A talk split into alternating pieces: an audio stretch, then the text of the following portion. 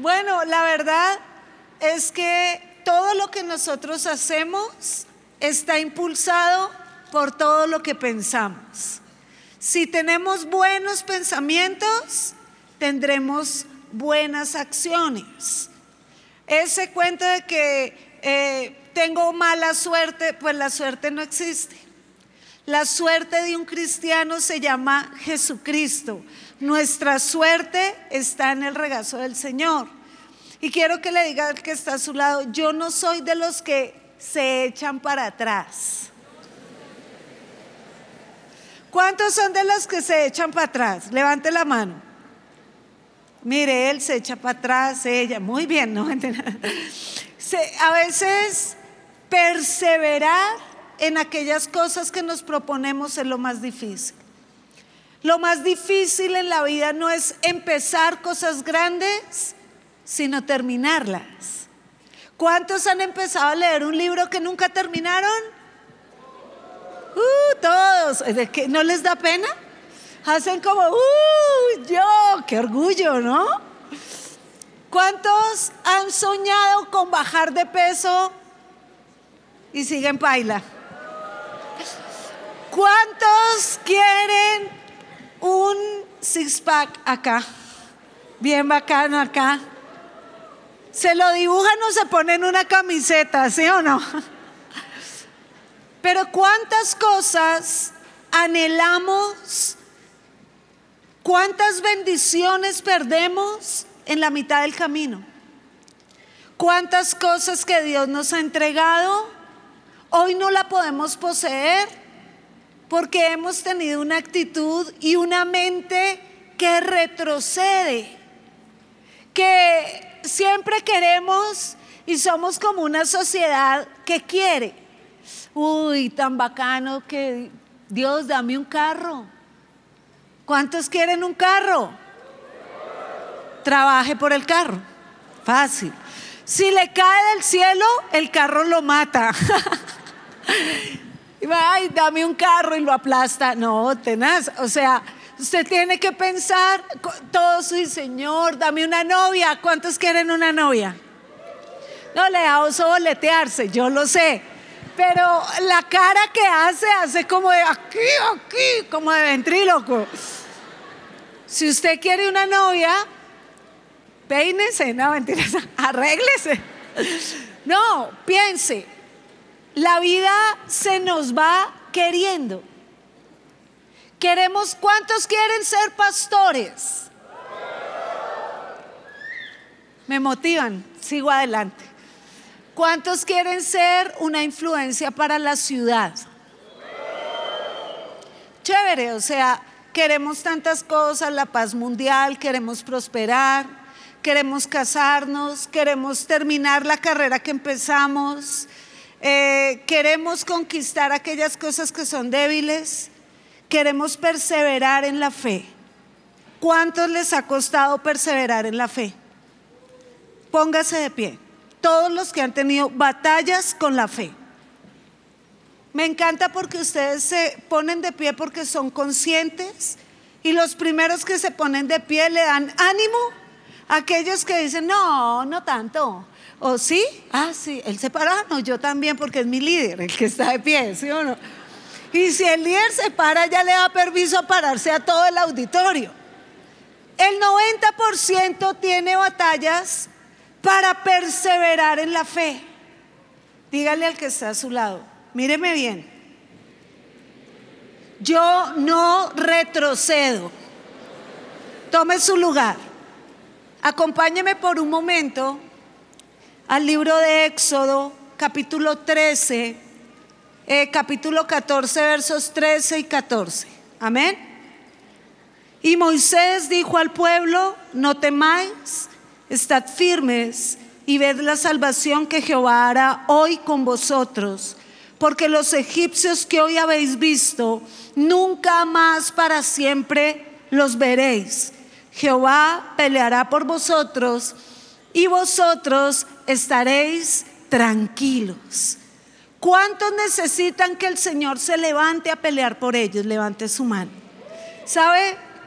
En la vida hay cosas satisfactorias y hay niveles de satisfacción. Pero cuando el Señor te dice, yo soy quien peleo por ti, yo soy quien me levanto como poderoso gigante, cuando Dios se levanta como poderoso gigante a favor nuestro, es porque la cosa está color de hormiga. Cuando nosotros empezamos a caminar con Dios y salimos de la universidad de la vida, tenemos nuestro encuentro glorioso con Jesús y llegamos hablando de cuán maravilloso es Dios, cuán poderosa es la cruz, cuán increíble es la sangre, llegamos extasiados. Pero no pasan 24 horas cuando como que nos da amnesia. Sabe que cuando el pueblo de Israel, usted ya sabe que el pueblo de Israel, este texto viene mm, a hablar de lo que fue la Pascua en el pueblo de Israel, lo que fue la muerte de los primogénitos en Egipto y cómo la sangre fue la señal protectora de cada uno de los pueblos de Israel y salieron de la esclavitud a la libertad. Cuando usted conoce a Jesús, pero lo conoce de verdad. La foto no es suficiente. Cuando tú dices que conoces a alguien, tienes que conocerlo. Cuando nosotros conocemos a Jesús de manera auténtica y verdadera, pasamos de esclavitud a libertad. El problema y el dilema es que queremos la libertad, pero la libertad tiene que tener un corazón verdaderamente libre. A veces los jóvenes quieren ser libres. Yo, hay cosas que a mí me dan risa. Perdóneme, yo fui joven. Y creo que yo tengo algo que, y es que la juventud que yo viví en Dios fue totalmente libre. Fui muy, muy libre. Libre para tomar decisiones libre para seguir caminos, libre para dejarme guiar por el Espíritu Santo. Y hoy en día la juventud está atada, atada en sus decisiones, atada en su identidad, atada en su capacidad de soñar y visualizar las cosas maravillosas que Dios tiene para su vida. Pero piense, el pueblo de Israel por años esclavo, cuando uno no ha visto pues eh, una ciudad gigantesca. Cuando yo llegué a la Ciudad de México, pues es muy grande. Y pues no es que yo sea pues baja del monte con espejo, pero pues casi. Piense, yo llegué súper, súper grande. Hay como, no sé, 20 millones, no sé, hay muchos millones en esa ciudad, se hace fila para todo.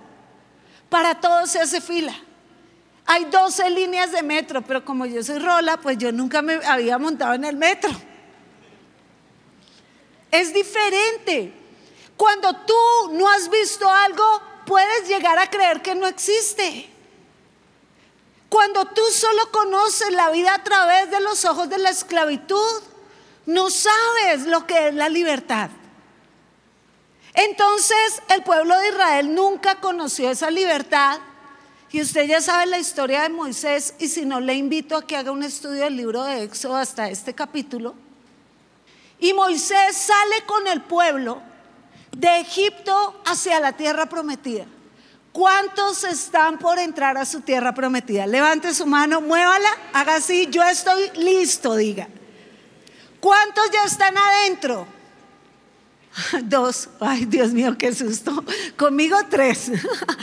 Escuche, ¿Qué ocurrió? Ellos salen cantando felices, dichosos, y resulta que llegaron a un punto donde estaban en algo que se llama una encrucijada. Atrás, como que los que les dijeron, váyanse, váyanse, los egipcios, después se arrepintieron y dijeron, matémoslos, matémoslos. Ellos son la causa de nuestra tristeza. Entonces ellos iban cantando, alabío, alabao, alabim, bombao, muy, Moisés, muy, pues, ra, ra, ra. Y todos felices y que Moisés era el duro y que Moisés era la maravilla. Pero cuando ven a los egipcios empiezan, ¿quién es ese man? Matémoslo, ¿quién, ¿cuál Moy? Que ya lo querían matar. Adelante tenían el mar rojo, Atrás estaban los egipcios, estaba a un lado la montaña, al otro lado el desierto. Oh, y ahora, ¿quién podrá defendernos? O sea, ellos estaban realmente en un momento de pánico, en un momento de angustia. ¿Qué hacer cuando sentimos que todas las puertas se cierran? ¿Qué hacer cuando sentimos que no tenemos hacia dónde salir? ¿Qué hacer cuando aquello que temimos en algún punto está encima de nosotros. Porque más adelante ellos le dicen a Moisés, no había cementerios en Egipto que nos trajiste a morir en un desierto. Si tú, joven, estás en un desierto, estás pasando una dificultad en tus emociones, en tus finanzas, en tu familia, en tu identidad, una depresión, y la verdad que eso de angustia existencial existe, sucede, es real. Hay suicidios, hay rechazo hacia nosotros mismos. El diablo trabaja duro para que tú nunca salgas de tu esclavitud. Y piensa, entonces Moisés les dijo, número uno, no teman. ¿Saben qué es lo que más odia el enemigo en un joven? Diga conmigo posición. Pero diga duro, posición. No, hable bien. Diga conmigo posición. Eso. ¿Qué es la posición? La política habla mucho de posición.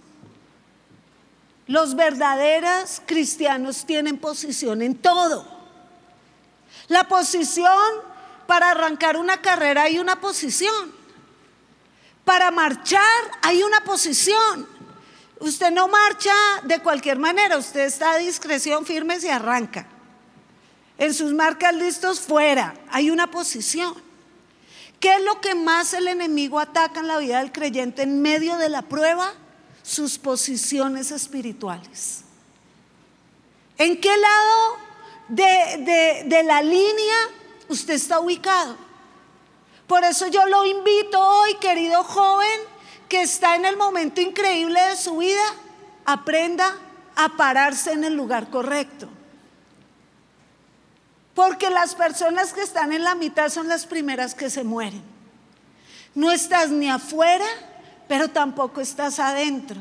Y cuando tú estás en una batalla en medio del fuego cruzado, pues te matan los dos bandos, te matan de adentro y te matan de afuera. Tienes que tener posición. Estamos en una sociedad de ideas, ausente de verdades. Y hemos edificado con ideas, muchas ideas, grandes ideotas, y nos hemos hecho unos, no, unas grandes ideas, ¿cierto?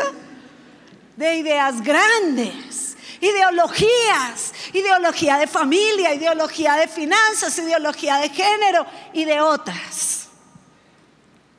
Superideas. Superideas de superhumanos, carentes de verdad. Piense, en medio de la prueba, usted no necesita más ideas taradas. Por favor, estamos sobreabundados de taradeces necesita verdades que lo afirmen. Cuando vino el momento de prueba para Jesús, dice la palabra en el libro de Mateo 4, Lucas 4, ahí usted lo va a encontrar. Jesús es llevado por el Espíritu al desierto. Cuando usted está en una prueba, guiado por Dios, Dios no lo lleva a la prueba para matarlo o para verlo cómo se cocina debajo de ese desierto. No, ya está rojo. Ya dos minutos quedan su punto. Claro que no. Dios no lo lleva para ver cómo sufre. Dios lo lleva para enseñarle verdades que nunca serán olvidadas de su vida, que le transformarán el destino.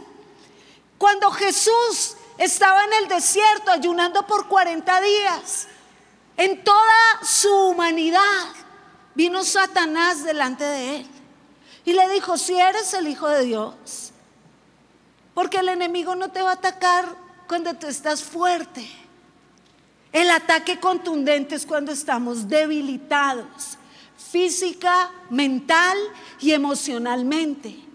La fe tiene que ver con los pensamientos. La fe tiene que ver con las decisiones. La fe tiene que ver con las verdades. La fe, la devoción, mi relación con Dios tiene que ver con mi manera de pensar. Tu vida es el reflejo de tus pensamientos. No de tu suerte ni de que no tengo plata, que baile, no. Es el reflejo de lo que tú tienes en la cabeza. ¿Sabe que cuando yo pregunto, ¿cuántos creen que tienen un cerebro joven? Todos los de mi generación hacen, ¡uh! ¡uh! Todos desesperados, ¿sí o no? y los jóvenes hacen como, ay, o sea, el mío está sin estrenar, nosotros desesperados. y otros ni lo han estrenado. Pero piense, piense esto. Si usted está en un momento difícil, usted tiene que tener claras las verdades. Cuando viene el tiempo difícil, el enemigo lo primero que quiere es hacer que usted retroceda. Cuando este pueblo, con su corazón esclavo, ¿cuántos aquí están diciendo, esto no es para mí? Esto de ser cristiano no es para mí. Entonces, ¿qué es para usted? La esclavitud. Porque solo hay libertad o esclavitud, vida o muerte. Le recuerdo, no hay paradas en el camino. Es de un solo viaje. Inicio y fin. Me quedo en esta. No, es que no se para. Y el fin determina el destino de nuestra alma. Claro, tenemos una mentalidad muy temporal. Que me pongo hoy, que como hoy, eh, con quién me voy a ver mañana. Pero usted no sabe si habrá mañana. Por eso es importante que nuestros pensamientos estén afirmados en la verdad. Cuando el enemigo tentó al Señor, le dijo, si eres el Hijo de Dios, y el enemigo sabe tocar fibras que nos duelan. Como cuando usted llega a su casa todo emocionado, uy, no, estuvo increíble la reunión. O yo, eso es lo que va a decir. No, si usted llega así y su mamá, increíble, ¿qué? Que esta hora de llegar, fastidiosa, religiosa, no sé, y usted todo. ¿No que es cristiana? No, me diga eso. Que no sé, y todo el tiempo quiere el enemigo tocar tu identidad, tocar tu estima, tocar las cosas que para ti son intocables. Porque Él quiere que tú digas, no puedo contra el mundo, tiro la toalla. Pero sabe, tenemos un Dios todopoderoso, que su necesidad, que su problema, que la lucha de las naciones de la tierra a Él no le quedan grande. Porque las naciones de la tierra son como una gota de agua dentro de un cubo para nuestro Señor. Amén. Entonces piense, lo primero es esta tendencia a echar para atrás. Hay unos de ustedes que me de para adelante andan así. ¿Y qué más, pastora? No, bien y dan dos para adelante y 500 para atrás y otra, y no salen del mismo pedazo toda la vida de conocer a Jesús. Lo segundo que quiere el enemigo es que usted en medio de la prueba tome decisiones precipitadas, tome decisiones movido por la presión, no se deje presionar de sus amigos. La gente libre es libre para elegir correctamente. No se deje eh, manipular por lo que oye, por lo que ve. Somos una especie influyente. Somos influenciables. ¿Usted ha visto ese video de que está en un consultorio y que se para uno cuando suena un pito y el otro y todos se paran? Y era un chiste. Pero la vida es así. Usted termina hablando de lo que habla todo el mundo y no es una verdad y termina haciendo lo que hace todo el mundo y tampoco es una verdad, es una idiota, no lo olvide. Cuando haga esas cosas, se puede sentir mal, porque está haciendo ideas, no está caminando sobre verdades. Y lo último que el enemigo quiere que usted haga es que actúe arrogantemente. El humano nunca debe desafiar a Dios. Si eres el Hijo de Dios, lánzate. Escrito está. A sus ángeles mandará cerca de ti para que tu pie no tropiece en piedra. Tírate. Le dijo, no, yo no camino sobre tus ideas, yo camino sobre mis verdades. Escrito está, no tentarás al Señor tu Dios. Escrito está, tengo hambre, estoy débil, pero no solo de pan vivirá el hombre.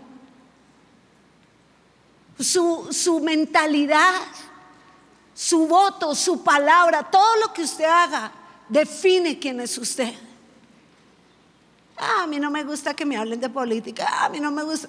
Mira, hermano, en todo un creyente tiene posición. En todo lo que hace, un creyente camina sobre verdades, no sobre pensamientos, no sobre ideas. Las ideas cambian de generación en generación. En nuestra eh, época, no sé, en la época de mis papás, era todo marihuana y amor y paz y florecita roquera y ya.